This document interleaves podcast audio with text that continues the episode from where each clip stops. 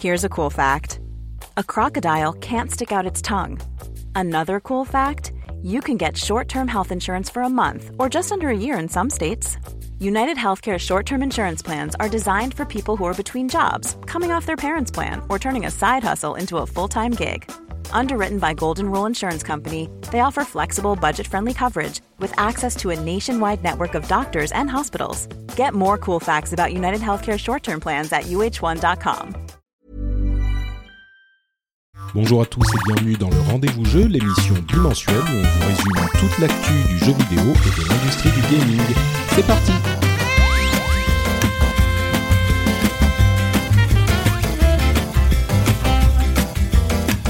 Bonjour à tous et bienvenue sur le rendez-vous jeu où on vous résume toute l'actu du jeu vidéo et où le lundi de Pâques n'a aucun effet sur notre professionnalisme puisque nous bravons œufs et euh, lapins en chocolat, euh, crise des enfants qui ne sont pas à l'école mais à la maison pour vous proposer un épisode. Je suis Patrick Béja et j'ai l'immense plaisir de recevoir Jeanne Rousseau, euh, présidente de Spiders, un studio euh, parisien, un studio de développement parisien euh, qui, qui a, euh, j'ai cru comprendre, abandonner les enfants dans le jardin pour venir participer Voilà. à l'émission, c'est ça?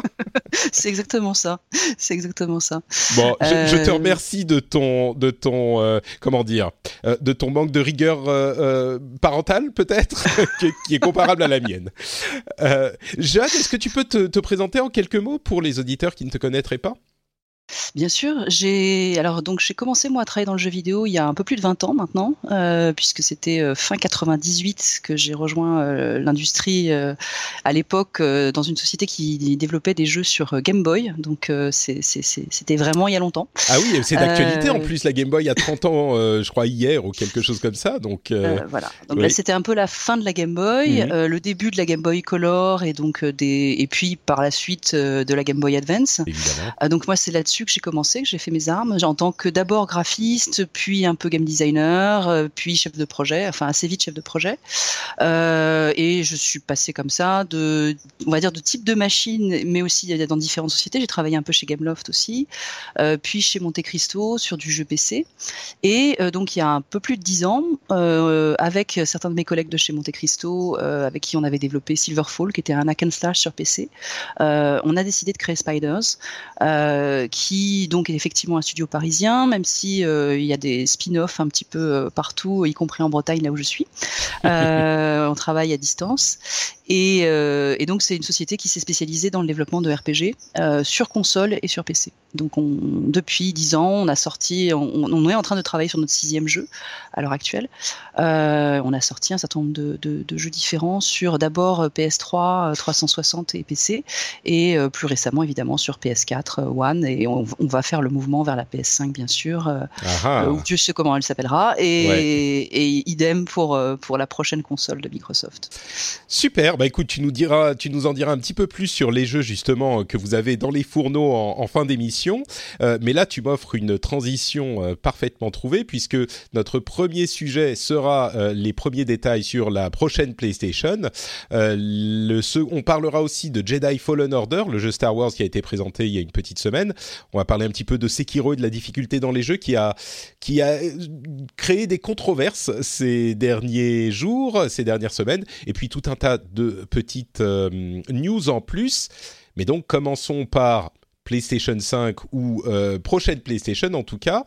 C'est intéressant, on a eu une interview de Mark Cerny, l'architecte de la console de la PlayStation 4 qui est aussi en charge de la, du matériel de la PlayStation 5 une interview chez Wired qui est arrivée à un moment, je dirais, un petit peu étrange.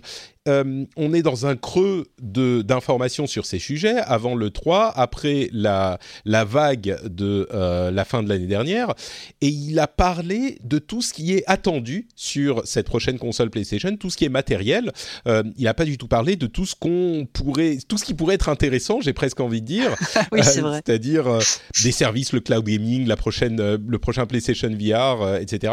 Il y a fait, il en a évoqué un tout petit peu. On en parlera peut-être tout à l'heure, mais je te propose que je fasse un résumé rapide de tout ce qu'ils ont dit et puis euh, Mhm. on peut dire ce qu'on ce qu'on en pense, si ça te va. Bien sûr. Alors, d'abord, les trucs attendus, euh, processeur de nouvelle génération basé sur l'architecture Ryzen et Navi pour le coprocesseur graphique. Il y aura du ray tracing comme on pouvait s'y attendre. La technologie a été euh, introduite par euh, Nvidia l'année dernière. Elle sera sur, on l'imagine, les deux consoles de nouvelle génération, euh, donc de, de, Sony et de Microsoft. Il y a des capacités 3D audio beaucoup plus performantes qui, il semble dire, changeraient de ce qu'on connaît aujourd'hui en audio 3D. Bon, ça j'attends d'entendre, j'allais dire de voir pour le, pour le croire, mais j'attends d'entendre. Euh, et puis un gros, il a fait un gros pavé sur le SSD, donc la mémoire de stockage de masse, qui est beaucoup plus rapide même que les SSD actuels. Il donne un exemple de temps de chargement avec euh, Spider-Man, euh, qui qui passe pour un temps de chargement classique de 15 à 17 secondes à moins d'une seconde. Et il dit, c'est tellement rapide, tellement même plus rapide que ceux d'aujourd'hui, que ça peut créer de nouvelles opportunités de design. Ce sur quoi moi j'ai un petit point d'interrogation quand même? Euh, on pourrait en parler plus en détail, mais ça me semble mhm. être un petit peu plus du marketing que euh, de la du, du, du concret. Peut-être que tu nous diras le contraire, toi qui connais plus le, le développement. Euh, la console ne sera pas disponible cette année, ça on s'y attendait, ça sera en 2020 a priori. Et puis des choses un petit peu plus intéressantes peut-être, il y aura évidemment toujours des euh, médias physiques, donc on pourra aller acheter ses galettes à la boutique du coin, euh, et le support de la 8K. Et dans ces deux cas, je crois que c'est des questions qui sont, enfin des éléments qui sont intéressants à attendre, parce que n'oubliez pas que les générations durent, on va dire, une dizaine d'années. Avec une sortie en 2020, on se retrouve avec euh, une fin de vie en 2030, et la question des, des médias physiques se posera peut-être différemment différemment en 2030. Ça fait quand même euh, un, moment euh, pour, euh, pour l'atteindre. Et pareil, le support de la 8K, évidemment qu'aujourd'hui, ça n'a aucune raison d'être, mais c'est du future proofing. Aujourd'hui, on, on, les utilisera en HD ou en 4K. Bon, en 2030, peut-être que des personnes auront des télévisions 8K.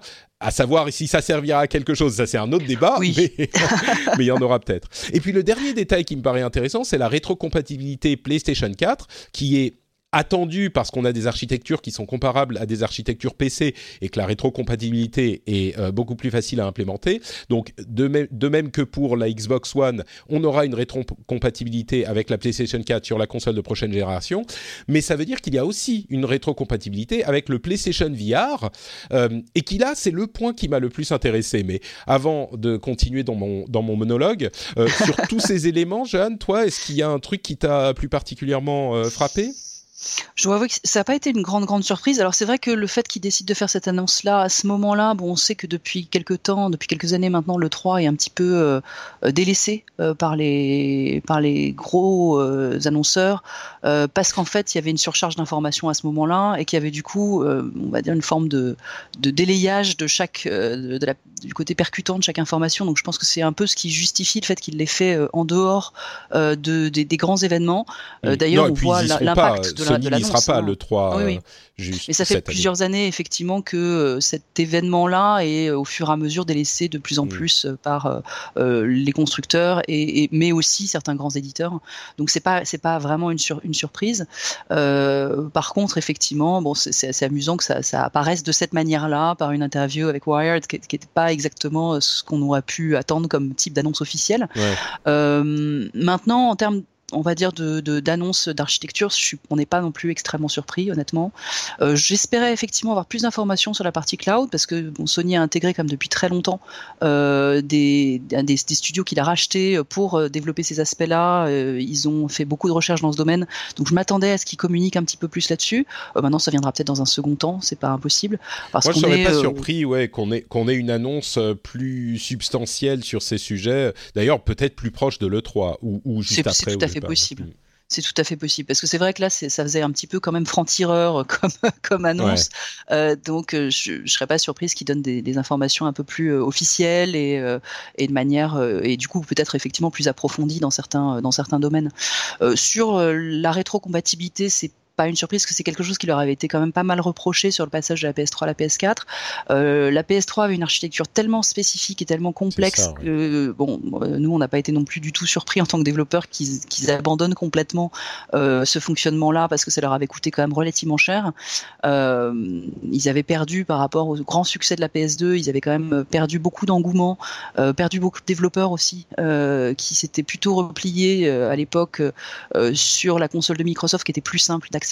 Et, et, la PS4 leur a permis, en revenant à une architecture plus traditionnelle et finalement du coup plus proche du PC, de regagner euh, vraiment leur leur succès, le succès qu'ils avaient connu précédemment et même bien plus puisqu'évidemment le marché va, va, croissant.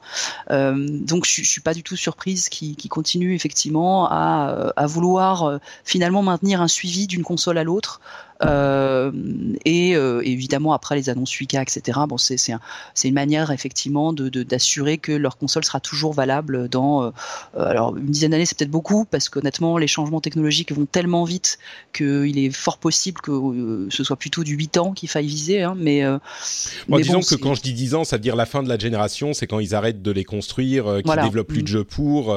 C'est-à-dire que j'imagine, je, je suis pas certain, mais je suis même pas sûr qu'ils aient arrêté de construire des, des PlayStation 3 aujourd'hui. Euh, ils se vendent dans d'autres marchés et beaucoup moins cher, mais c'est mm-hmm. ce fin de vie dont je parle. Donc euh, peut-être oui, peut-être que 2030 ça fait beaucoup, mais on n'est pas très très loin quoi. Et puis effectivement, euh, si le cloud gaming s'impose, euh, comme l'espère en tout cas de manière assez évidente euh, Google et consorts, bon, il y a des il y a des chances pour que d'ici là, les, systèmes de consoles aient, eux-mêmes dû évoluer dû, dû à mmh. cette technologie. Donc après sur le, SSD, c'est pour le coup c'est un point qui est plutôt intéressant pour nous. Je, nous au sens développeur, pas, pas uniquement évidemment Spiders, mmh. dans le sens où on rencontre quand même toujours un peu des difficultés à streamer euh, des environnements euh, complexes. Euh, ah oui, et bah, c'est-à-dire que si on veut avoir vraiment un, streaming qui soit parfaitement fluide sur console, on est obligé parfois de, de, sacrifier un petit peu la qualité de certains visuels ou de certaines textures. De, disons que c'est une, une, mécanique un petit peu complexe. en raison de la taille des, des, des, assets, de la taille des éléments que vous, vous devez charger. J'explique un tout petit peu pour les auditeurs. Bien pour, sûr. pour les auditeurs qui ne comprennent pas ce qu'on veut dire par streaming dans ce cas-là, c'est euh, dans un monde où il n'y a pas de temps de chargement, il faut prendre les éléments artistiques du disque dur et les mettre dans la mémoire vive. Et à les euh, charger à la volée, c'est-à-dire voilà. que plus vous avancez, vous, vous déplacez dans le monde, plus les nouveaux, les nouveaux éléments vont devoir être chargés euh, au fur et à mesure de votre progression. Et il y a une contrainte qui est la vitesse à laquelle on peut les sortir du disque dur et les exactement. amener dans la mémoire, qui fait que, donc ce que tu me dis, c'est exactement ce que disait Marc Cerny, parfois on doit les rendre un petit peu moins beaux pour qu'ils soient un petit peu moins volumineux en mémoire et qui puisse passer dans le tuyau, quoi. Exactement, exactement. Ah oui, et en sachant que euh, on stream, alors effectivement euh, des, des, éléments visuels, ça c'est le, le, la première chose auquel on pense quand on parle de streaming, mais on stream aussi beaucoup beaucoup d'autres éléments. Euh, ça peut être des animations, ça peut être les squelettes de créatures ou de personnages euh, qui vont apparaître à l'écran quand on continue de se déplacer.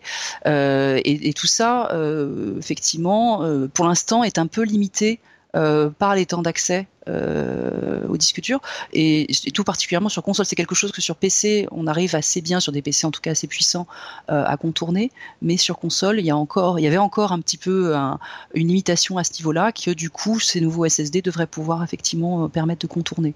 Donc d'avoir des choses plus fluides, plus belles, plus de variété aussi surtout, parce qu'en fait à partir du moment où on a chargé euh, un élément, on va dire un arbre par exemple pour prendre un exemple simple, s'il y a dix fois le même arbre, on a, c'est pas grave, on peut l'afficher sans problème puisqu'il est déjà dans la mémoire.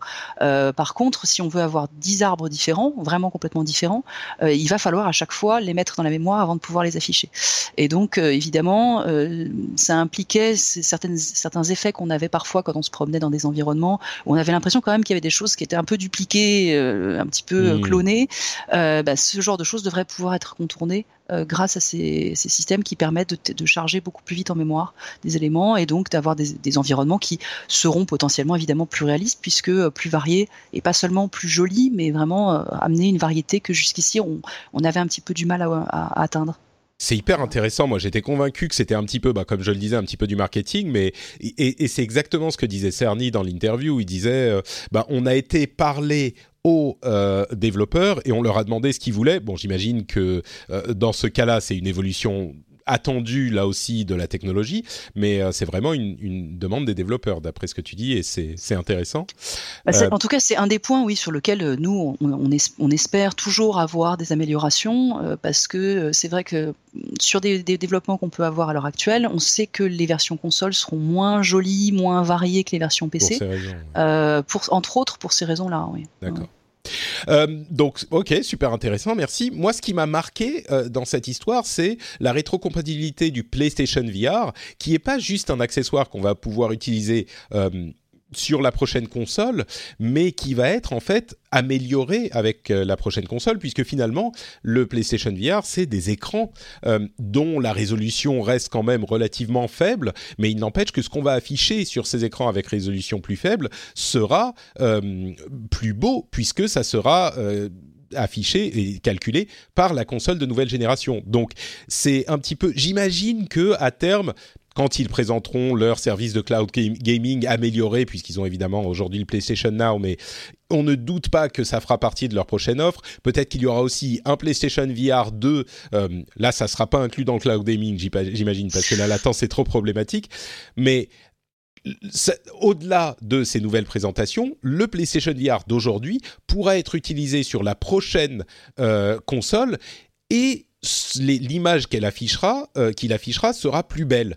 Et donc, ça veut dire que le PlayStation VR est du coup euh, un, achat plus euh, plus intéressant à faire aujourd'hui qu'avant parce qu'on sait qu'on va pouvoir le garder pour la prochaine console et comme il y a vraiment une librairie qui commence à être assez correcte et le prix est aussi assez correct c'est peut-être le meilleur moyen d'accéder à la réalité virtuelle aujourd'hui si on veut tester quoi.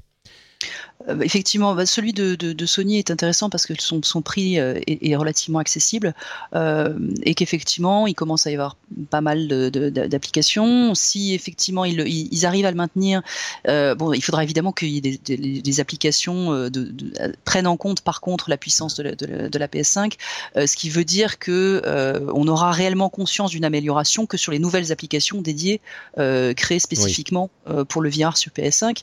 Sinon, il y aura pas de différence euh, visuelle.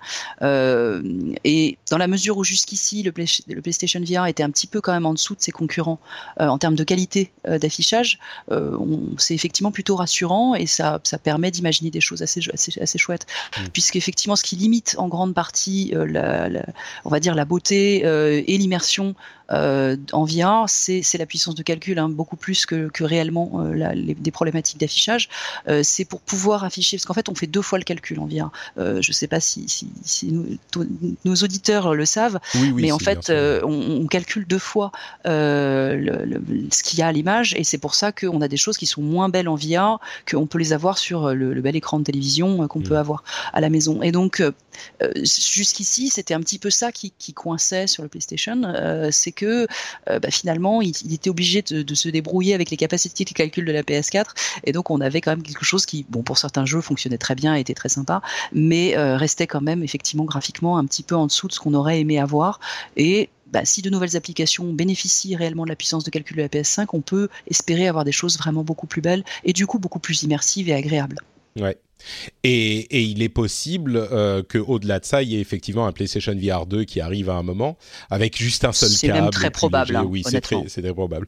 Donc, euh, mais oui, déjà le fait de se dire, euh, moi, mon PlayStation VR, je pourrais l'utiliser. J'espère, il sera utilisé euh, correctement avec la prochaine PlayStation, c'est une, une, belle surprise, on va dire. Si on attendait la rétrocompatibilité des jeux, euh, c'était pas forcément le cas spécifiquement de la VR. Le seul truc que j'espère, c'est qu'ils vont se débarrasser de cette euh, euh, de ce pavé tactile de la manette de la PlayStation 4. C'est le seul truc que je veux pas garder, que je veux pas qu'ils gardent.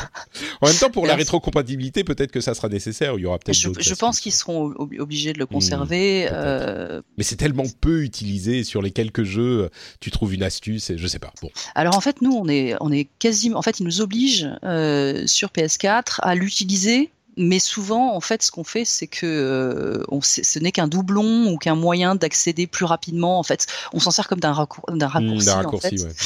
parce que euh, parce que l'utiliser spécifiquement, euh, c'est trop compliqué. euh, et, euh, et puis en plus, honnêtement, c'est vrai qu'il n'est pas très très pratique. Il faut dire ce qui est. Euh, donc, ils mettent des commandes qui seraient trop nécessaires au jeu pour être finalement assez nuisibles à Mmh. l'expérience des joueurs. Mais mais théoriquement, à partir du moment où on sort un jeu sur PS4, on est obligé de l'utiliser, même si c'est souvent effectivement pour des choses assez gadget. Ah, je savais pas qu'ils obligeaient les gens, à, à- les développeurs à l'utiliser. C'est intéressant ça. Ça fait partie des TRC, ouais. ouais, Mmh. ouais, tout à fait. Alors, euh, euh, comment expliquer ça? Euh, euh, Microsoft comme euh, Sony ont des euh, fournissent une sorte de guide en fait euh, aux développeurs pour pouvoir sortir un jeu sur leur console. Il faut respecter un certain nombre de contraintes. Alors certaines contraintes sont, euh, on va dire, relativement mécaniques, c'est-à-dire si par exemple on arrache le pad alors qu'on est en train de jouer, il faut afficher tel message. Ce message est fourni par Sony, Microsoft, etc. Euh, ce qui se passe si la console passe en veille, ce qui se passe si ainsi de suite. Donc on a comme ça. Alors c'est c'est vraiment aussi épais qu'un bottin ou presque. hein. Euh, donc il y a un certain nombre de, choses qui sont relativement logiques et évidentes, d'autres qui sont un petit peu plus, euh, euh, on va dire, spécifiques réellement à leur environnement, à leur console ou à des, volontés justement pour mettre en valeur certains aspects de leur console, dont notamment l'utilisation de ce, touchpad sur, le, le pad PS4. Euh, mais c'est alors il y, a, il y a des points très très techniques euh, que moi je connais même pas et je laisse mes développeurs s'occuper de ça. Mhm. Euh, Il y a des points qui sont effectivement plus évidents. Euh, Il y a une terminologie à utiliser, par exemple, tout ça. Et donc, quand tout jeu qui sort sur ces consoles doit respecter ces points-là. Et avant même euh, qu'ils ne vérifient la, on va dire la, la solidité et la stabilité du jeu sur leur plateforme, ils vont d'abord vérifier que le jeu remplit bien euh, toutes ces euh, toutes ces directives. Donc ils sont regroupés sous le terme TRC et TCR. Ils ont, comme ils veulent pas utiliser le même terme, Microsoft et Sony, ils ont chacun le leur. C'est pas une blague. hein. Euh, et donc euh, voilà, il faut il faut avant tout être sûr que euh, ça respecte ces données-là. Ça concerne aussi la manière dont la sauvegarde est faite, dont les, tons- les temps de chargement, par exemple, le fait que si on a un temps de chargement assez long, il faut avoir quelque chose qui s'affiche à l'écran pour Mm. montrer la progression de chargement. Tout ça, c'est des, des choses qui sont euh, donc euh, euh, obligatoires pour pouvoir sortir le jeu sur sur les plateformes Sony ou Tu- Microsoft. Tu te souviens de ce que de, de, de ce qu'est euh, l'acronyme, enfin de ce dont est l'acronyme TRC Ah, alors il doit y avoir requirements euh, pour euh, le. R, euh, mais euh, je me souviens plus trop Bon. du reste. Je. On va dire euh, machin requirements. Non, j'arrive même pas à trouver un truc avec T. Euh, si vous avez des idées euh, pour ceux dont, dont TRC est l'acronyme, vous pouvez euh, nous le dire en commentaire sur les sur les notes de l'émission. Euh, évidemment, il faudra que vous nous donniez toutes vos suggestions, à part celle qui est effectivement ce que veut dire TRC. Euh, donc bon, voilà pour les quelques informations qu'on a eues sur euh, la PlayStation 5. On verra si on a euh, d'autres détails plus croustillants avant ou après le 3 ou pendant même.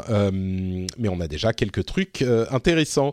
On va continuer avec la présentation de Jedi Fallen Order, donc le jeu très attendu de Respawn Entertainment et donc de EA qui a été présenté au euh, Star Wars Celebration, euh, qui est un événement. C'est Celebration qui, est, je crois que ça s'appelle comme ça, euh, qui est un événement qui dure quelques jours, euh, qui a eu lieu il y a quelques jours ju- justement.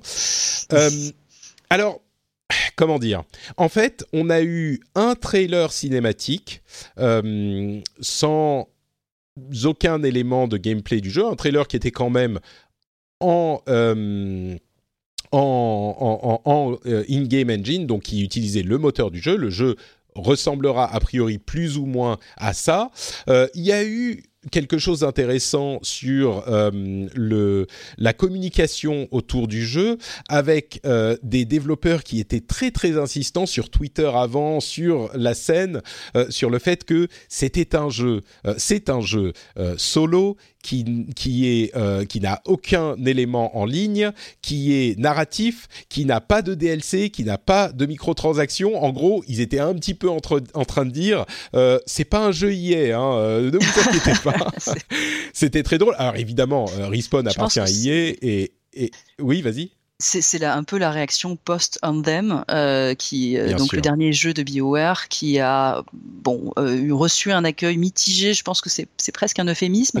On en a beaucoup parlé aussi dans le Et, et je, pense que du coup, ils se sentent un petit peu obligés de rassurer le public mm. par rapport à ça, en leur disant voilà, c'est le Cotter 3 que vous attendiez depuis très longtemps. En fait, enfin, c'est en tout cas comme ça que moi je l'ai entendu au moment des annonces. Le enfin, ce, ce, jeu solo très narratif que vous attendiez depuis très très très longtemps euh, va voilà va arriver et on a essayé de prendre en compte ce que vos, désirs. Euh, maintenant, reste à voir si ça va vraiment être le cas dans la mesure où, comme tu le disais, euh, on a quand même surtout vu un trailer et finalement, bah, moi tant que je vois que du trailer, je, je suis toujours un petit peu prudente. Ouais, eh ben, à vrai dire, moi j'ai tendance, je peux, pas j'ai tendance, mais je peux m'enthousiasmer pour un trailer, mais je sais pas si ça s'est entendu dans ma voix jusqu'à maintenant, mais je suis resté un petit peu tiède quand même par rapport à cette présentation parce que, bon, d'une part, ils ont quand même euh, allongé le truc sur une heure alors qu'ils avaient une minute et demie de trailer et ils n'ont pas dit grand chose. Euh, ils ont présenté donc le héros qui s'appelle Cal, qui est, comme on le savait, un padawan euh, de l'ordre des Jedi qui a été décimé par, au, pas au sens d'origine de décimé. Il y a des gens qui s'énervent maintenant, des gens qui ont appris deux mots de latin et qui disent ah mais non décimer ça veut dire tuer 10% d'un groupe, ça veut pas dire les détruire complètement. Ok d'accord, mais bon donc l'ordre des Jedi qui a euh, été décimé par euh, Dark Vador euh, à la fin de l'épisode 3, c'est ça? Oui. Et, et, donc, on est l'un des survivants qui doit rester caché, qui se joint à un groupe d'autres survivants, enfin de, de, de, bandits ou on ne sait pas trop. Et je ne sais pas pourquoi, c'était tellement... Ça m'a pas excité cette cette bande annonce je vais dire un truc qui peut paraître bizarre, mais c'était tellement générique, c'était exactement ce qu'on attendait, exactement de la manière dont on attendait, avec aucune surprise. Et pourtant, Dieu sait que je suis pas du genre à me euh, à, m'offusquer du fait que quelque chose soit générique. L'une de mes séries de jeux préférées, c'est euh, euh, Uncharted, ah. qui est quand même hyper formulaïque avec un héros qui est genre Monsieur Tout le Monde, Nathan Drake. Et pourtant, dans ce Jedi Fallen Order ça m'a complètement laissé sur ma faim et ça m'a fait, en fait, ça m'a, ça m'a pas fait bouger le sourcil, ça m'a pas fait battre le cœur, ça m'a rien fait du tout. Euh, alors évidemment, on n'a rien vu du gameplay et ce qu'ils promettent, c'est-à-dire euh, un, combat corps à corps avec sable laser hyper dynamique, euh, peut être intéressant. Mais là, sur la présentation, vraiment, moi, j'attendais d'être hyper excité et, c'est tombé à plat pour moi. Donc bah, en fait, je pense que le, défaut euh, de, cette annonce euh, et du moment de cette annonce surtout, c'est que euh, ça fait quand même quelques années maintenant, depuis un certain rachat, que on mange du Star Wars matin, midi et soir, et que je pense qu'hélas, les différents niveaux de qualité des épisodes sortis, sans, sans rentrer trop dans les détails, ont un petit peu blasé le public, euh, avec en plus les spin-offs euh, divers, certains qui sont annoncés, d'autres qui sont déjà sortis. le problème, c'est qu'effectivement, la licence, ils l'ont un petit peu trop délayée peut-être, au point que on en devient un peu blasé, et qu'une annonce d'un jeu de ce genre qui serait arrivé il y a ne serait-ce que 5 ans aurait, je pense, été accueillie avec avec ferveur et joie. autant le fait qu'elle arrive aujourd'hui un peu noyée dans, dans tout cet univers Star Wars qui a été vraiment euh, euh, exploité, surexploité, où on reprend le moindre, euh, enfin tout, ce qui peut être un petit peu explicité, délayé dans, dans la licence telle qu'elle a été présentée jusqu'ici, est fait et je crois qu'on en voit trop en fait. Hmm. Euh, ce qui est dommage aussi, ça c'est vraiment juste mon point de vue euh, parce que je suis une très très grosse fan des Kotor 1 et 2, c'est que euh, ils avaient eu l'intelligence à l'époque de Kotor de situer ça pas du tout à la période des films Star Wars et ça avait l'intérêt de leur laisser une assez grande latitude et liberté créative dans ce qu'ils pouvaient raconter. Euh, toute l'histoire de Revan et ainsi de suite euh, se positionnait euh, bien avant tout ce qui se passait effectivement dans les films, ce qui fait que bon, ils avaient vraiment, je crois, une capacité créative qui leur a permis d'inventer des nouveaux personnages extrêmement variés, puissants, intéressants et ainsi de suite. là, en fait, moi, ce que je crains en situant cet épisode à ce moment-là, c'est qu'ils vont devoir finalement respecter le canon un peu trop peut-être, et que, alors oui, on va, on va pouvoir avoir des caméos de certains personnages bien connus et euh, issus des films, mais finalement, est-ce que ça va pas brider un peu trop euh, l'histoire qu'on va pouvoir expérimenter euh, dans, dans, ce jeu? Moi, c'est un petit peu ce qui me, ce que j'ai regretté. Et dès, les premières annonces sur ce jeu, je me suis dit mais pourquoi il a fallu qu'ils aillent se coller ça, à ce moment-là? Ça aurait été tellement plus sympa finalement de, de, de prendre une autre période. on sait que l'univers Star Wars est quand même très très très étendu. à une période qui est un peu moins documentée, où finalement ils auraient pu euh, beaucoup plus s'amuser et proposer du coup aux joueurs une expérience peut-être un peu plus surprenante et un peu moins euh, cliché que celle qu'on risque d'avoir, même si bien sûr à ce stade, n'ayant pas testé le jeu, ce ne sont que des suppositions. Ouais, c'est vrai que alors tout ce que tu dis est bien sûr tout à fait cohérent pour ma part, pour mon cas, euh, j'étais assez excité de cette idée justement de me plonger dans une partie euh, de la chronologie des films euh, qu'on n'a pas tellement exploré. Je suis curieux de voir comment se passe la vie des quelques Jedi qui ont survécu. c'est un truc qui moi pourrait m'intéresser. Et d'ailleurs, personnellement, je suis pas tellement typique du fan de Star Wars parce que j'ai pas joué au Kotor, donc déjà, je crois qu'on va me jeter l'opprobre. et, et, en plus, j'ai pas de révérence Il est jamais trop tard. Hein. Il est jamais trop tard. C'est pas faux, c'est pas faux. Euh, mais j'ai pas de révérence particulière pour la série, euh, ni pour la, trilogie originelle que euh, dont je trouve qu'elle a relativement mal vieilli. arrêtez de me jeter des tomates, je suis désolé. et il y a beaucoup de choses. Enfin, j'adorais quand j'étais petit, mais je trouve que bon, filmiquement, c'est les choses ont évolué. Et puis la nouvelle trilogie, je vais passer sans trop commenter la, la celle intermédiaire, la prélogie, parce que euh, je vais me faire des, des, ennemis parmi les plus jeunes d'entre nous avec qui on grandit avec. Euh, mais, mais celle d'aujourd'hui, je la trouve, enfin les deux épisodes qu'on a vus, je les ai trouvés justement hyper intéressants. Et, et, et cette irrévérence qu'ils ont avec le passé et le fait de justement de vouloir euh, euh faire leur propre truc, je l'ai trouvé hyper intéressant. Donc moi, j'aurais été complètement le client de euh, ce nouveau, ce nouveau euh, euh, jeu parce que je suis pas fatigué de Star Wars, même si bon, il y en a que j'aime plus ou moins parmi les nouveaux et c'est vrai qu'on en a eu beaucoup, mais je suis toujours prêt à en prendre. Et pourtant, en fait, au final, je, c'est presque pire. Et malgré ça, euh, cette annonce m'a laissé, cette annonce et ce trailer m'ont laissé un petit peu euh, de marbre. Donc, euh, bon, on verra. J'imagine qu'ils ont gardé le gameplay pour le 3 et puis le jeu sera disponible dès cette année. Il va sortir genre 15 jours avant le, le film, l'épisode 9. Donc, on va en bouffer, effectivement. Oui. Mais, mais ouais, donc en fait, même ceux qui sont pas hyper contents d'exploitation de Star Wars aujourd'hui, dont j'ai l'impression que tu fais partie, euh, sont pas, sont, voilà, sont, sont pas, ont pas accroché, et ceux qui euh, sont clients comme moi n'ont pas accroché non plus. Donc euh, bon, je suis sûr qu'il y a des gens qui ont apprécié, qui ont, apprécié le, le trailer quand même, mais bon, ils peuvent rattraper le coup encore, on a le temps. Oui, et puis il faut, faut, effectivement garder en tête que ce n'est qu'un trailer et que euh, c'est souvent quand même euh, tous ces, toutes ces, toutes ces vidéos-là, euh, des effets de manche qui, alors parfois effectivement tombent à plat, là manifestement c'est le cas, euh, mais ce qu'on attend réellement, c'est de voir du gameplay, c'est de voir, mmh. de voir ce qu'on va vraiment pouvoir faire dans ce jeu, et je pense que c'est ça qui pourra ou rassurer et gagner définitivement le public, ou au contraire le perdre définitivement. bon, ça c'est on verra. Mais, mm. mais ils ont encore, on va, le fait que justement on n'ait pas vu de gameplay, euh, finalement laisse une porte ouverte à une très bonne surprise, ce qu'on espère tous en tant que je pense. C'est marrant de voir euh, Respawn qui avec Apex Legends avait tellement bien géré sa communication qu'il a, j'ai l'impression, a fait un petit peu un coup d'épée dans l'eau, mais un petit coup, un coup de sabre laser dans l'eau. Bon, avançons avec un autre sujet un petit peu controversé. Euh, là, on, va passer aux news un petit peu plus rapides, mais euh, je voulais quand même euh, parler un petit peu de Sekiro, qui est bien sûr jeu de From Software. On, va, en a déjà parlé, tout le monde connaît Sekiro. Hein. évidemment, jeu très difficile. Et euh, il y a eu un débat assez intéressant qui a fait rage. C'était peut-être uniquement sur Twitter euh, ces, deux dernières semaines sur la question de la difficulté.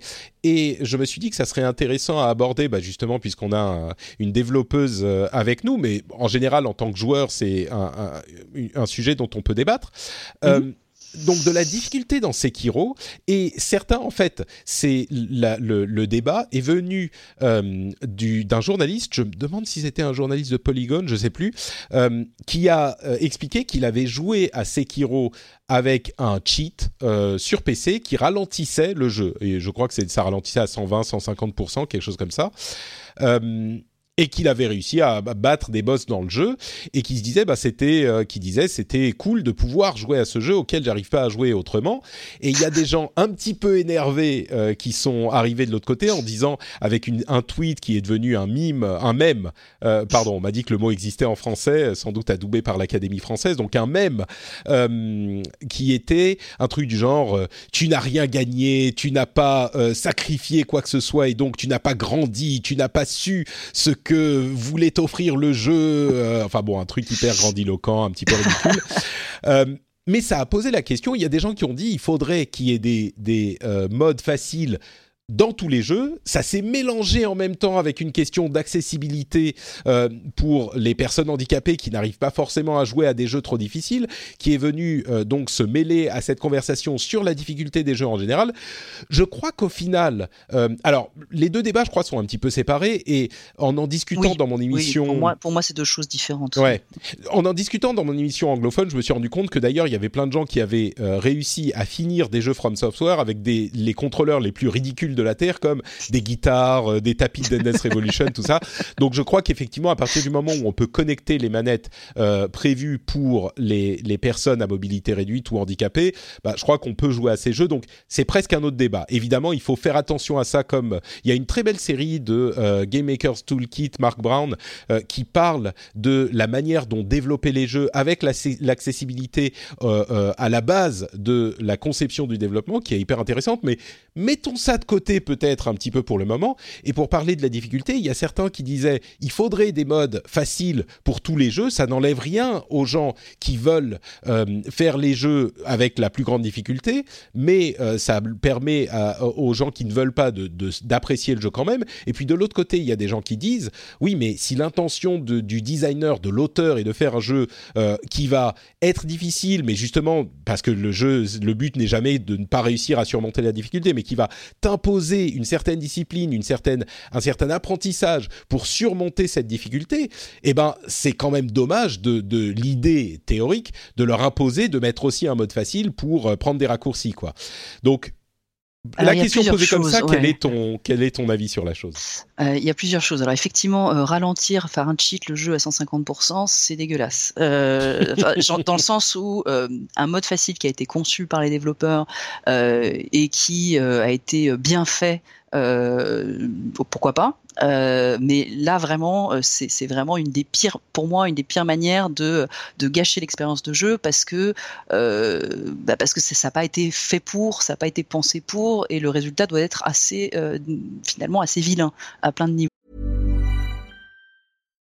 If you're looking for plump lips that last, you need to know about Juvederm lip fillers. With Juvederm Volbella XC and Juvederm Ultra XC, your lip look, whether it's subtle or bold, can last up to one full year with optimal treatment and no additional maintenance. Find a licensed specialist and see if it's right for you at Juvederm.com today. That's J U V E D E R M.com. Add fullness to lips in adults over 21 with Juvederm Volbella XC or Juvederm Ultra XC. Do not use if you have severe allergies or a history of severe allergic reactions, or if you're allergic to lidocaine or the proteins used in Juvederm. Tell your doctor if you have a history of scarring or taking medicines that decrease the body's immune response or that can prolong bleeding. Common side effects include injection site redness, swelling, pain, tenderness, firmness, lumps, bumps, bruising, discoloration, or itching. As with all fillers, there's a rare risk of unintentional injection into a blood vessel, which can cause vision abnormalities, blindness, stroke, temporary scabs, or scarring. For full important safety information, visit juvederm.com. I'm Sandra, and I'm just the professional your small business was looking for. But you didn't hire me because you didn't use LinkedIn jobs. LinkedIn has professionals you can't find anywhere else, including those who aren't actively looking for a new job but might be open to the perfect role, like me. In a given month, over 70% of LinkedIn users don't visit other leading job sites. So if you're not looking on LinkedIn, you'll miss out on great candidates like Sandra. Start hiring professionals like a professional. Post your free job on linkedin.com/people slash people today. Euh, mais bon, ça c'est vraiment quelque chose euh, à part. Euh, je pense que ça dépend vraiment du type de jeu en fait.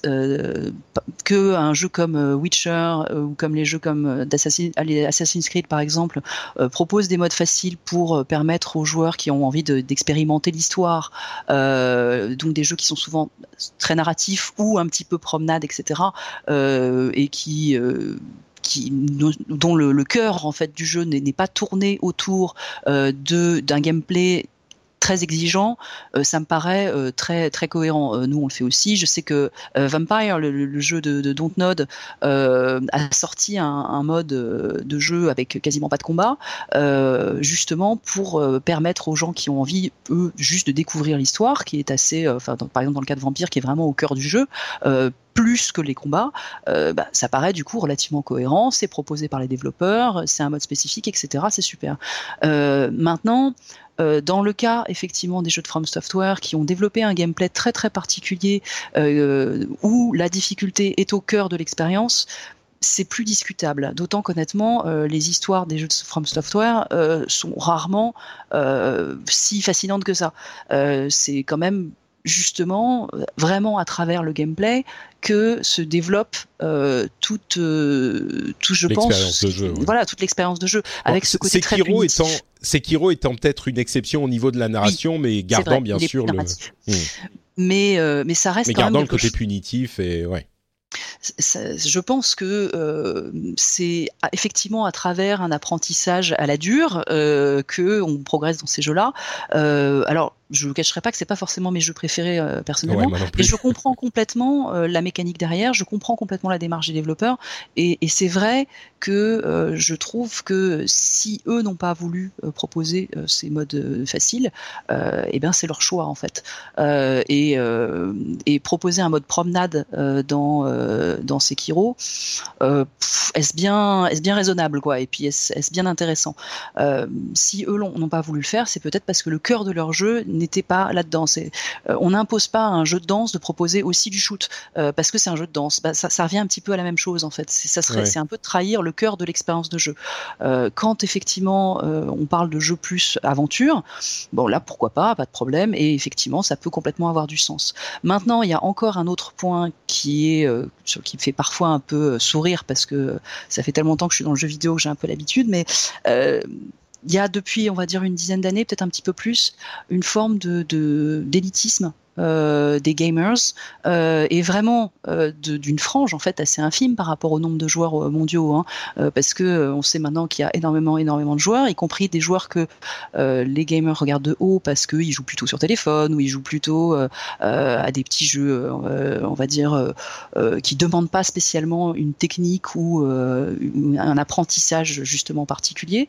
et cet élitisme, je trouve, se cristallise vraiment beaucoup dans les jeux dits difficiles, dont mmh. par exemple les jeux de From Software, euh, parce que c'est un petit peu le dernier bastion euh, où les gamers sont sûrs d'être seuls en fait, euh, ouais. et où les moins gamers, les moins hardcore surtout, sont finalement on va dire interdit euh, parce que simplement ils n'ont pas la, la, la, technique pour y arriver. Et, et, ça, du coup, tout le battage qu'il y a pu y avoir autour de cette histoire de difficulté ne me surprend pas tellement parce que elle va vraiment dans le sens de cette espèce de petit de petite chapelle, on va dire, euh, où se retrouvent les hardcore gamers euh, dans l'idée que euh, eux sont les garants de ce qu'est le vrai jeu. Ouais. Et Bon, encore une fois, ça, ça, me fait sourire parce qu'au final, euh, c'est quelque chose qui est assez récent euh, historiquement, euh, qui le, le, vrai jeu, enfin le vrai jeu c'est Pong quelque part. Et bah, si on va dans ce sens-là, ça n'a pas vraiment de sens en réalité. Ouais, ouais. Donc, donc qui est des, joueurs plus hardcore qui apprécient la difficulté, c'est super. qui est des joueurs qui jouent qu'à Candy Crush, c'est super aussi, il en faut. Euh, et après, au milieu de tout ça, il y a une infinité de, joueurs différents, de profils différents, avec effectivement des joueurs en situation de handicap, mais des joueurs aussi euh, très jeunes, euh, des joueurs au contraire plus âgés, qui n'attendent pas forcément la même chose, la même expérience de jeu. Et c'est justement, moi je trouve, dans la variété des expériences que le jeu propose, que euh, ben, le média grandit en fait. Euh, c'est comme, enfin, le, le, cinéma n'a pas fait que du cinéma muet euh, qui racontait des histoires de train. on a vachement diversifié évidemment l'offre de, narrative en termes de cinéma, et de la même manière, le jeu vidéo propose plein d'expériences différentes, du jeu de foot, encore une fois, au petit puzzle game, et il n'y a pas de honte à préférer l'un ou l'autre. Il en faut encore une fois pour tous les goûts, et c'est très bien.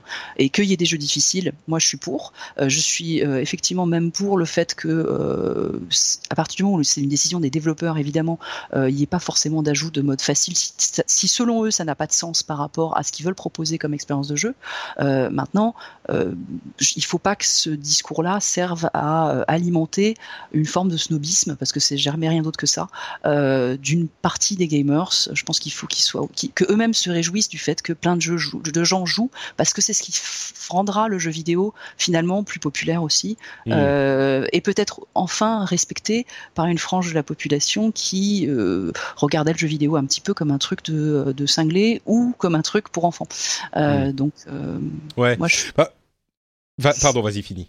Non, mais c'est vraiment pour moi, je suis, je suis toujours contente quand je vois plus de diversité arriver, quand je vois des genres de jeux qui n'existaient pas apparaître, quand je vois des petits jeux indés super malins arriver et, changer réellement euh, la donne et la, et la manière d'appréhender le jeu vidéo.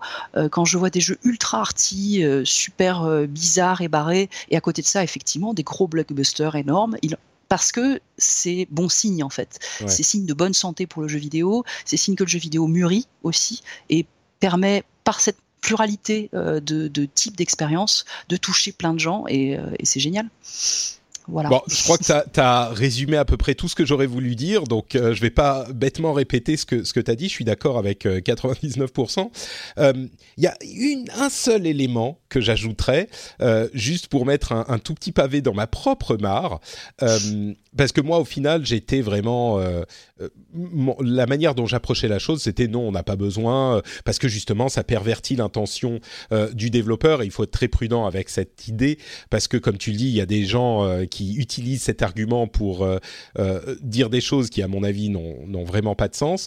Mais je discutais donc avec euh, mon amie Olivia sur mon émission anglophone et en, parlant avec elle, qui elle disait que elle n'était pas contre idéalement quand c'est possible l'idée d'ajouter des modes faciles dans les jeux. Je me suis rendu compte que l'un des jeux les plus difficiles de c'était l'année dernière. Euh, oui, Céleste c'était l'année dernière.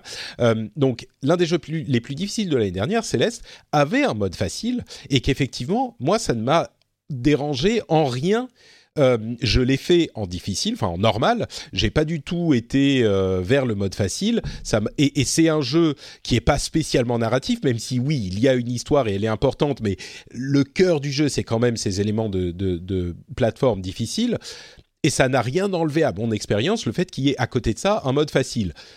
Maintenant, je pense que ça ne change pas mon, point de vue en général sur la chose, mais on va dire que euh, mon point de vue étant que je pense que si les développeurs veulent faire des jeux difficiles, et eh ben évidemment il faut, on peut pas, et, évidemment on ne peut pas, donc c'est une question purement rhétorique, mais euh, il ne faut pas leur imposer l'idée de d'ajouter un mode facile. Je crois qu'on est on n'est pas dans quelque chose de cohérent, mais ça met quand même un petit, une petite pause à mon argument de me dire ah ouais, mais pour Céleste, ça m'a pas du tout gêné et ça a permis à d'autres euh, d'apprécier le jeu et de, le parcourir. Mais évidemment, c'était un choix du développeur et je crois que c'est là-dedans le point clé. Mais je voulais moi, je, moi, je pense euh, vraiment que c'est euh, quand les développeurs eux-mêmes euh, se disent on pourrait proposer cette expérience-là, parce que un mm. mode facile, c'est en fait en réalité, et de manière générale, les différents niveaux de difficulté se, se balancent à plein de, de niveaux différents. C'est-à-dire qu'effectivement, ralentir la vitesse du jeu, c'est probablement un des pires moyens de rendre, la,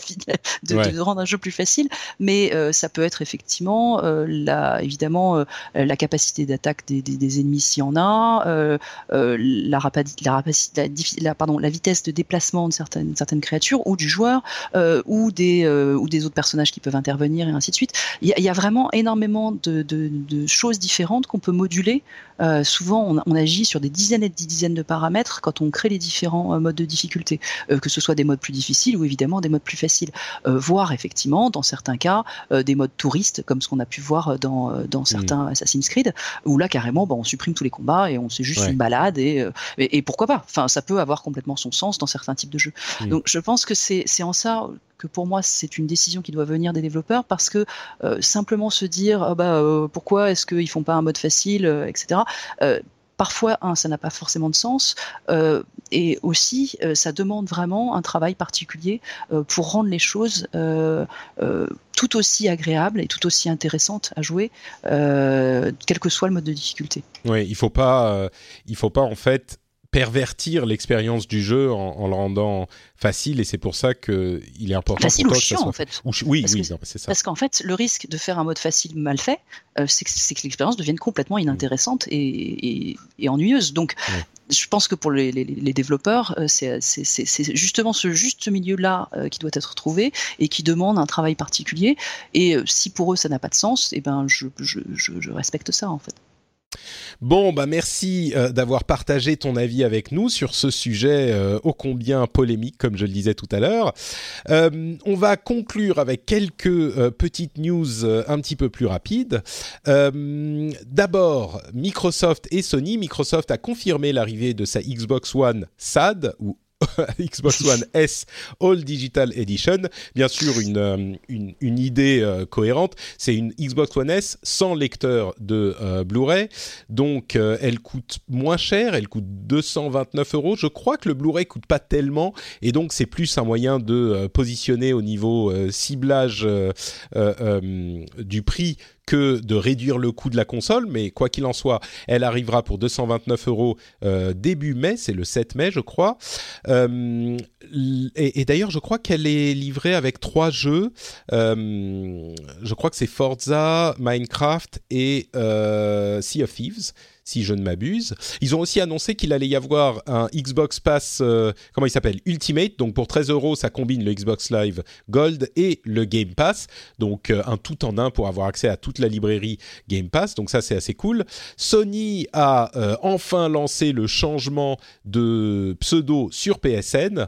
il y a, c'est bon c'est fait euh, correctement, euh, mais il y a des jeux pour lesquels ça peut avoir des conséquences négatives, voire dramatiques, mais la liste des jeux qui peuvent être affectés est quand même très très faible. Je crois qu'ils se, ils se euh, mettent un petit peu de, sécurité en disant n'oubliez pas que ça peut avoir des, causer des problèmes, mais dans le doute, vaut peut-être mieux attendre quelques semaines pour voir si des gens ont eu des gros problèmes avec.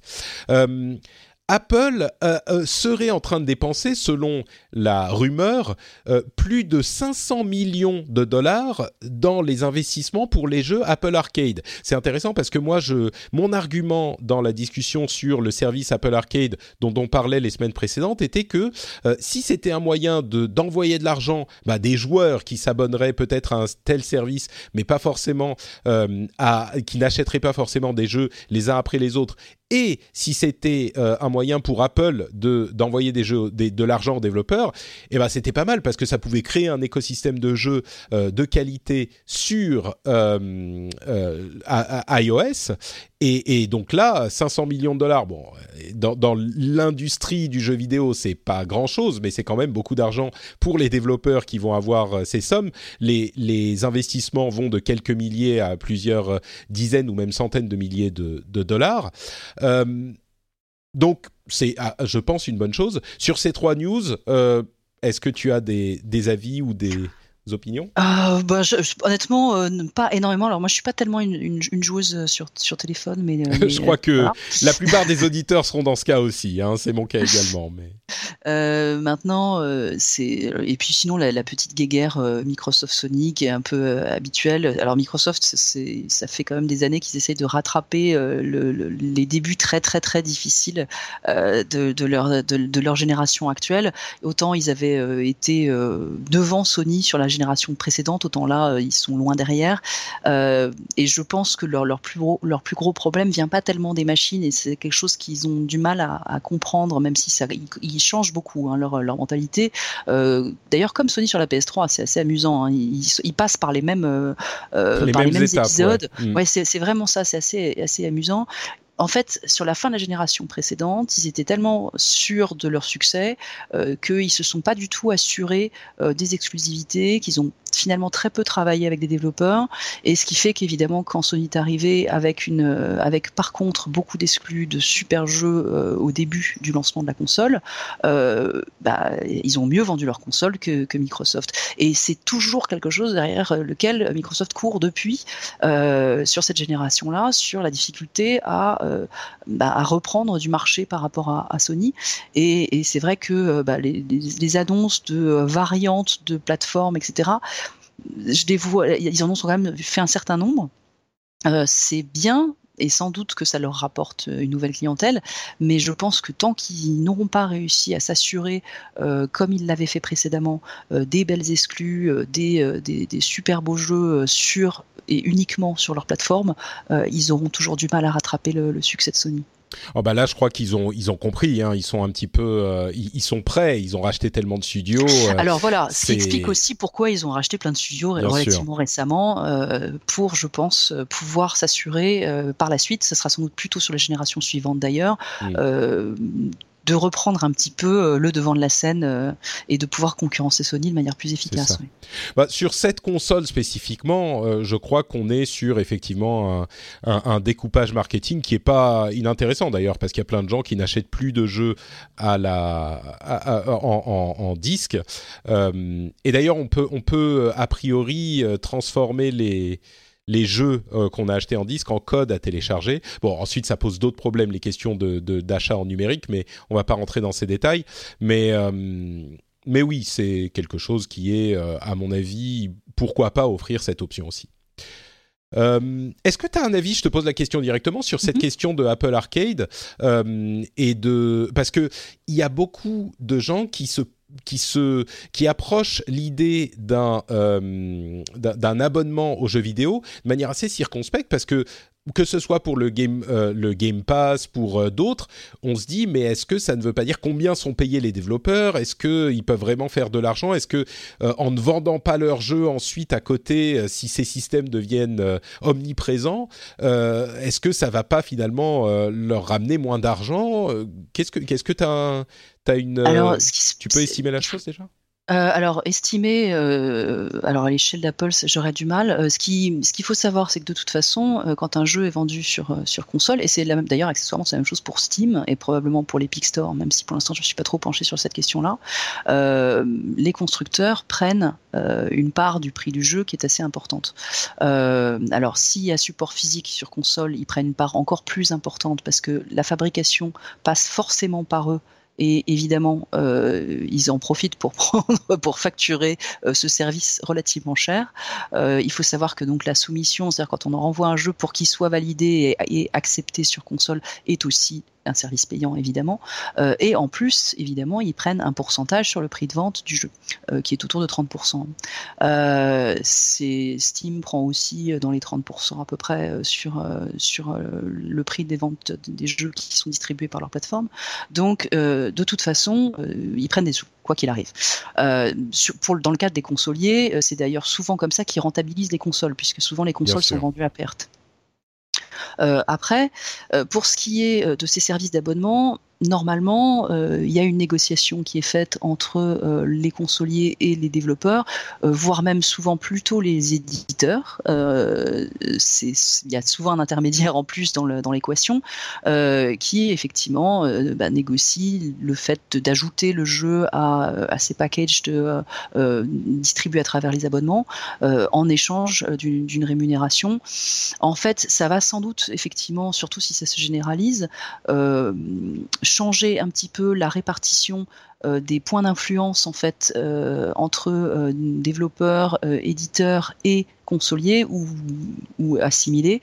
Euh, et probablement, en fait, c'est probablement pour les éditeurs que ça va devenir de plus en plus difficile. Euh, S'il y en a qui nous écoutent, ils vont peut-être qu'ils vont grincer des dents.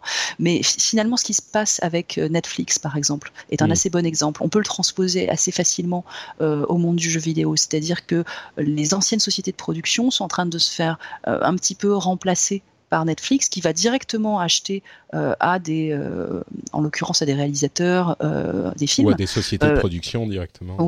et effectivement financer les films, ce qui fait que ça fait sauter les intermédiaires.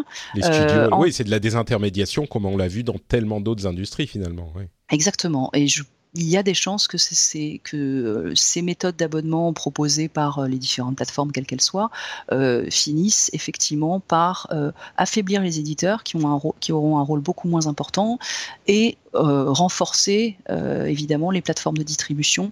mais finalement, pour les développeurs, où on est quand même toujours un petit peu au bout de la chaîne et on est un peu ceux qui touchent le moins d'argent dans l'histoire, ça devrait pas changer grand-chose. Et, potentiellement même arriver à des, des partenariats qui pourrait euh, être intéressant avec du financement direct donc par les plateformes, euh, ça, pourrait effectivement permettre à certains développeurs qui étaient euh, des indés qui galéraient un petit peu, peut-être de, d'être finalement mieux mis en avant en étant en trouvant du soutien auprès de ce genre de plateforme. Hmm. Donc, donc, soit avec des, des deals temporaires ou carrément l'achat d'un d'un développement et puis ils vous disent bon bah voilà on vous donne tant euh, et c'est pas on vous donne un petit peu maintenant et puis après on verra si le jeu se vend ou pas euh, vous aurez euh, un petit peu plus ou un pourcentage ou machin. C'est non là on vous donne enfin c'est c'est plus comme ça que ça se passe sur Netflix et on vous donne tant et on a soit l'exclusivité temporaire soit vous produisez carrément pour nous et la série nous appartient soit machin mais les relations sont plus claires quoi en tout cas. C'est l'espoir qu'on peut avoir.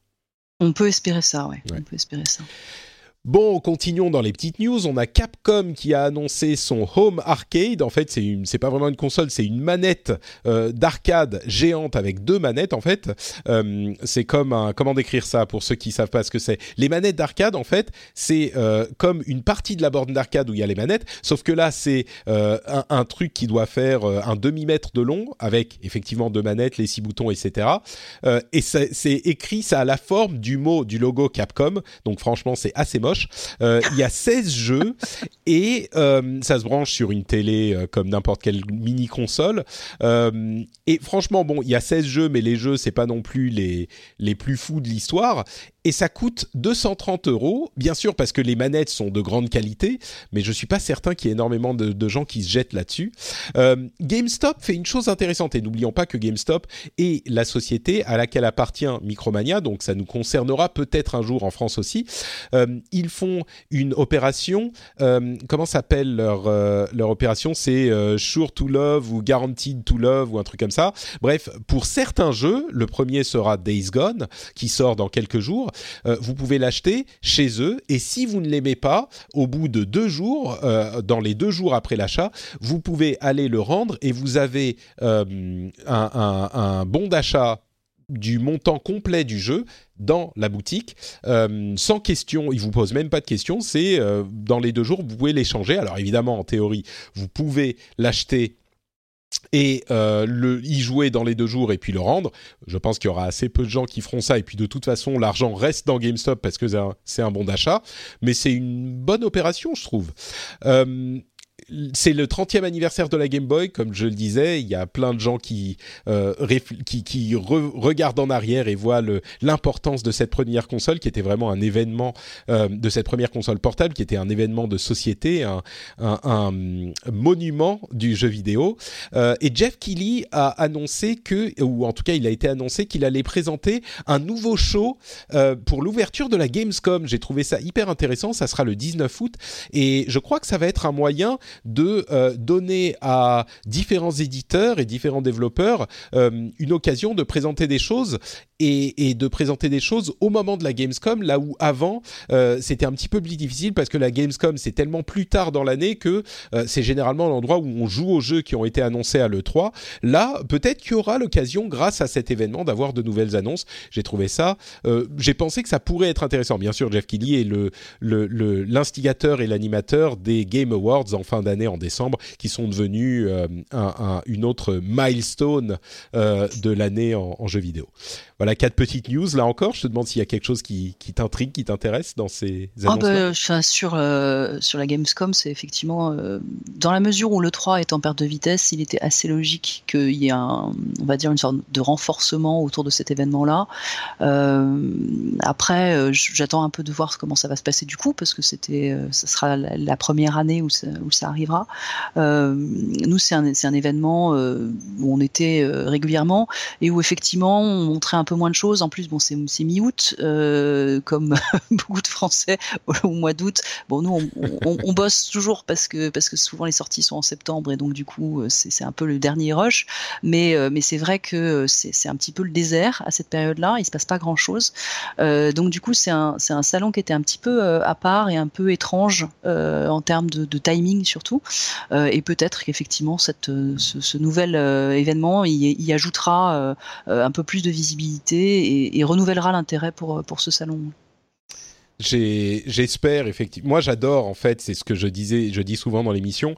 J'adore ces moments et le 3, pour moi, c'est la, grande fête, c'est les Jeux Olympiques, c'est l'Eurovision euh, des, gamers. Et, j'adore me retrouver avec mes amis et commenter les trucs en live. Et c'est le, meilleur moment. Et donc, je suis un petit peu triste que Sony n'y soit plus. Il y a d'autres qui ont, qui ont annoncé qu'ils ne, qu'ils n'auraient pas de grand stream. EA ne, y sera, mais en marge, comme toujours. Ils n'auront pas, ils auront pas un grand stream, etc.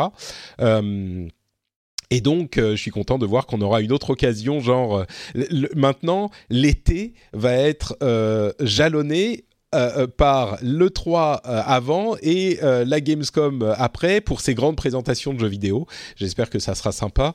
moi, je suis sûr que je commenterai tout ça en live. On verra. Euh, allez, dernière petite série. Euh, les tests de Harry Potter Wizards Unite c'est, ont commencé. Je crois que c'est en Nouvelle-Zélande. C'est le nouveau jeu de Niantic qu'ils vont lancer certainement au début de l'été. C'est les, les, le studio qui a développé Pokémon Go. Donc euh, la prochaine folie euh, des, des, des hordes de personnes qui vont se balader dans la ville avec leur téléphone euh, en essayant de capturer des nouveaux des nouvelles bestioles. Ça sera pour Harry Potter. A priori, ça arrivera très bientôt. Euh, Twitch a lancé son premier jeu qui s'appelle Twitch Sings, qui est, moi je trouve hyper marrant. C'est en fait un jeu de karaoké qui est à la fois un jeu et un outil de streaming. Ça a été développé par Harmonix. Euh, je me demande si je vais pas faire euh, un petit truc avec Twitch Sings, ça serait possible. Vous pourriez découvrir ma magnifique voix. je pense que certains seraient surpris de la qualité de mon de mon ton juste. je, mens peut-être un tout petit peu. Super Smash Bros Ultimate a reçu sa mise à jour 3.0 avec Joker et un stage builder qui a déjà donné lieu à euh, des, des, stages conçus et qui, ont été euh, supprimés pour différentes raisons par Nintendo. Euh, il y a déjà Marvel Ultimate Alliance 3 The Black Order qui devrait arriver le 19 juillet sur Switch. Je le mentionne parce que contrairement à ce que disait Jeanne tout à l'heure, euh, moi je suis, je fais partie des gens euh, qui ne sont, qui sont euh, complètement dans la hype des trucs dont on a trop, et donc les films de Marvel, je suis complètement dedans, et donc Marvel Ultimate Alliance, je l'attends avec un certain enthousiasme, mais en même temps, ils sont tellement en train de le passer par la petite porte à chaque annonce que je me dis, je, commence à me méfier un tout petit peu. Euh, il y a un mode, euh, il, va y avoir un tournoi pour le mode créatif de Fortnite, ce qui m'a permis d'apprendre qu'il y avait un mode créatif dans Fortnite qui a été lancé il y a quelques mois. Je l'avais pas du tout vu passer. Et enfin, euh, Assassin's Creed Unity, celui qui se passe à Paris, est gratuit pendant encore quelques jours sur UPlay, de manière à, à, encourager les gens à aller visiter Notre-Dame, qui a été modélisée de manière hyper impressionnante dans le jeu. Et d'ailleurs, euh, Ubisoft a donné une certaine somme pour la reconstruction de la cathédrale. Et, euh, et, la destruction du toit et d'une partie de la cathédrale a, a, donné lieu à une, euh, comment dire, presque une, une rétrospective, pas une rétrospective, mais un regard nouveau porté sur ces environnements numériques où a été modélisée la cathédrale, que ça soit en réalité virtuelle ou, par d'autres moyens, en particulier dans Assassin's Creed Unity. et, et c'est vrai que c'est assez euh, étrange de se dire qu'on peut aller visiter la, cathédrale maintenant euh, virtuellement alors que euh, dans la réalité elle est en, bien piètre état. D'ailleurs, ça m'a fait quelque chose parce que Assassin's Creed, bon, au-delà du fait que Notre-Dame, etc., Paris, évidemment, j'étais en état de choc au moment où ça s'est produit, mais Unity est le seul Assassin's Creed que j'ai fini, auquel j'ai beaucoup joué, et je l'ai fini, à part Assassin's Creed Odyssey, sur lequel je suis encore revenu, là, juste avant ces, événements, et qui est, qui, m'éblouit à chaque fois que j'y remets un pied. Mais bon, voilà, donc de Harry Potter à Assassin's Creed, pour cette dernière série de news, encore une fois, si tu as quelque chose à ajouter, Jeanne, euh, c'est l'occasion. Alors juste parce que je sais que la news euh, concernant euh, Notre-Dame et, Assassin's Creed, il y a eu un bruit qui a couru comme quoi ils utiliseraient la modélisation réalisée dans le jeu pour pouvoir reconstruire la cathédrale. c'est complètement faux. Hein. alors pour une raison qui est très simple, c'est que certes la modélisation était effectivement très impressionnante, mais elle ne respectait pas du tout les cotes réelles de la cathédrale. Le but étant de la rendre justement aussi impressionnante que possible, plutôt que de, de, respecter au millimètre euh, ces mesures. Euh, heureusement, euh, beaucoup d'entreprises, notamment une des entreprises impliquées dans les travaux de la cathédrale, avaient numérisé la, la, charpente et les toits et la flèche et ainsi de suite. Et donc on a des mesures réelles et extrêmement précises de ce qu'elle était et qui effectivement pourront servir entre autres à sa reconstruction. Voilà. C'est d'ailleurs un sujet qui n'a plus rien à voir avec le jeu vidéo, mais les questions qui se posent aujourd'hui sont, sont, fascinantes sur la manière dont il va falloir la reconstruire, parce que est-ce qu'on la reconstruit à l'identique, mais à l'identique de quoi? De ce qu'elle était au moment où elle a été détruite, ok, mais avant ça, elle a beaucoup évolué aussi. Euh, la flèche, par exemple, avait été ajoutée assez récemment et pourtant elle est complètement emblématique. Enfin, ça pose plein de questions intéressantes et je crois qu'elle s'était même posée euh, au, à Ubisoft pour Assassin's Creed Unity. Quelle euh, euh, Notre-Dame représentée Est-ce que c'est celle qu'on connaît nous aujourd'hui parce que ça nous fait plaisir ou est-ce que c'était euh, quelque chose de... Enfin, je crois que la question s'est posée même à eux. Donc, oui, bien sûr, mais c'est assez normal en fait, euh, parce mm. que euh, il y avait une flèche euh, sur Notre-Dame jusqu'en 1792, flèche qui s'est effondrée, mm. mais c'était pas la même. Mm. Et effectivement, comment la représenter? Est-ce qu'il devait s'inspirer de l'actuel ou pas? Et ça avait effectivement été un certain nombre de décisions, là, de design et de direction artistique pour essayer de rendre ce monument bien connu quand même au niveau mondial aussi crédible et impressionnant et admirable que possible. Et au-delà de ça, même, il y a les questions qui se posent pour tous leurs jeux, puisqu'ils ont des aspects historiques, évidemment. Et, je me souviens que à l'époque où on parlait du mode euh, euh, euh, exploration de Assassin's Creed Origins, il y avait eu un truc assez intéressant où ils expliquaient que ils avaient fait certains choix pour le jeu, parce que c'est un jeu, de, faire les choses différemment, une manière un petit peu, pas tout à fait euh, en, corrélation avec la réalité historique. Et ils expliquaient dans le mode exploration euh, quelle était effectivement la réalité historique. Et c'est un choix qui se pose toujours. Et évidemment dans le cas de Odyssey c'est le cas aussi. Enfin on a une sorte de, de parc à thème de Grèce avec toutes les îles à côté les unes des autres. Et mais mais c'est intéressant ce genre de choix qui doivent être faits euh, pour pour pour rendre le jeu enfin faire quelque rendre quelque chose réaliste et pas forcément toujours le meilleur choix pour euh, un, un, designer de jeux vidéo. C'est un sujet intéressant. Euh, bah écoutez, je crois que ça nous amène à la fin de cet épisode. Il y a d'autres choses dont on pourrait parler. Un, une collection euh, Castlevania Anniversary qui va encore euh, permettre à Konami de, de, de faire gonfler un petit peu c'est leur, leur, leur revenu cette année. il y a le, le, la série télé Halo qui a trouvé son Master Chief. Alors c'est surpre enfin, c'est surprenant. Ça va être intéressant parce que Master Chief, on voit jamais son visage, mais là, ça va être un acteur, donc il aura un visage. Il y a plein de choses dont on, dont on pourrait parler. Il y a une compilation de tous les jeux Walking Dead qui arrivent, Katana Zero qui est euh, sorti, euh, qui est pas trop mal. Bref, plein de choses dont on pourrait parler, mais on va quand même s'arrêter là. C'est quand même Pâques, et puis euh, je suis sûr que j'entends les, les, enfants qui sont dans la maison de Johan venir taper à la porte. Donc on va se quitter là. Avant ça, quand même, est-ce que tu peux nous dire où on peut se te retrouver, retrouver le studio, et puis peut-être que ce que vous faites, s'il y a des auditeurs qui sont intéressés d'aller explorer la chose? Alors, euh, donc on a évidemment un site web euh, qui s'appelle euh, spiders-games.com. notre prochain jeu s'appelle Gridfall. c'est un donc c'est un RPG. Hein. on est comme je le disais, on est spécialisé dans les jeux de rôle. c'est un RPG qui se passe dans un univers inspiré du XVIIe siècle, mais évidemment pour le coup, on n'a pas prétention d'être historien et qui est aussi très très nourri de fantaisie, de magie et d'étrange, et dans lequel on explore une île qui vient d'être découverte et qui est habitée aussi. Et donc, euh, on doit à la fois euh, composer avec euh, ses habitants, ses créatures et aussi les autres nations de ce vieux continent qui se sont installées là. donc voilà, ça c'est pour le projet actuel qui devrait sortir normalement cette année, mais plus tard dans l'année. et on n'a pas encore de date officielle. Et, et, sinon, on a un Twitter qui doit être Spider Games aussi et, et une page Facebook, euh, bien sûr. Euh, donc euh, voilà, n'hésitez pas à, venir nous voir. On n'est pas forcément, en ce moment, on poste pas forcément énormément parce qu'on est encore vraiment le nez dans le développement. on, essaye, on fait tout pour bien le finir ce jeu quand même, pour qu'il soit aussi, aussi chouette que possible.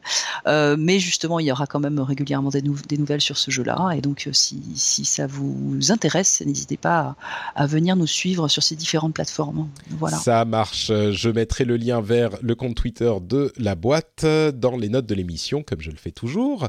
Merci beaucoup, Jeanne. Pour ma part, c'est Note Patrick sur Twitter, Facebook et Instagram. Vous pouvez aussi retrouver cette émission sur euh, FrenchSpin.fr. J'en perds le nom de mon site. FrenchSpin.fr, si vous voulez commenter ce qu'on a dit, euh, des choses qui vous ont paru justes ou euh, peut-être que, dont vous pensez que qu'on n'est pas passé à côté. Bien sûr, vous pouvez le faire dans les notes de l'épisode, dans l'article de l'épisode spécifique. Et vous pouvez aussi retrouver sur ce site-là euh, le rendez-vous tech où on parle de, bah, de tech, euh, de l'actu tech. Si ça vous plaît, vous pouvez aussi aller voir de ce côté-là. Merci à vous tous de nous avoir suivis et on se donne rendez-vous dans deux semaines pour un épisode où on parlera, j'espère, de notamment Days Gone euh, parce que je, c'est, un jeu qui, malgré son aspect très générique, moi me plaît parce qu'il coche toutes les cases des trucs. Enfin, me plaît m'intrigue. On verra s'il me plaît dans deux semaines. Ciao à tous